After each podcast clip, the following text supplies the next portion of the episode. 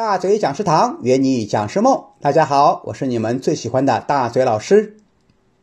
在我认识的职业讲师中啊，从人力资源转型过来的讲师确实是最多的。什么原因呢？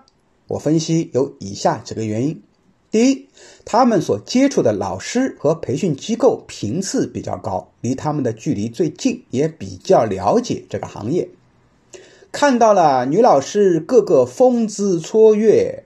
精神干练，男老师啊，个个风采飘逸，而且日进斗金。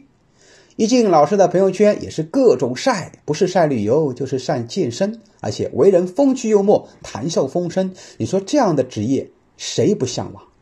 第二，经常组织员工培训，而且呢，他自己往往也要给内部员工去上课，有着丰富的企业内训的经验。当自己成为了讲师以后啊。就更懂得去了解企业，而且呢，也懂得了解 HR，体谅 HR，毕竟咱们是过来人嘛。第三，他们在企业经常帮公司请各种老师进来讲课啊，每一次呢，他没办法嘛，肯定是第一个参加的啊，而且还会经常被培训机构约出去听一些免费的沙龙去选老师，所以呢，学习机会就变得非常多了，而且他们听到的都是精华课程，可谓。博采众家之长，有好多 HR 虽然还不擅长讲课，但他们啊，所谓的是培训中的美食家啊。我上完课呢，也会去问问他们对我课程的一个评价，因为他们的建议一般是非常中肯的，是花多少钱也买不到的，因为他们毕竟听的太多了。第四，HR 通常都是女性啊，女性呢会以家为主。一旦他生了一个娃，甚至生了两个娃以后啊，可能就没时间好好工作了。但讲师不一样啊，相对来说时间比较自由，所以呀，这也是他们所向往的生活方式。一旦自己的孩子走进了学校，妈妈们呢，也就有更多的时间去投入到工作中去讲课了。第五个原因，HR 对于处理人际关系已经深恶痛绝。你看，因为。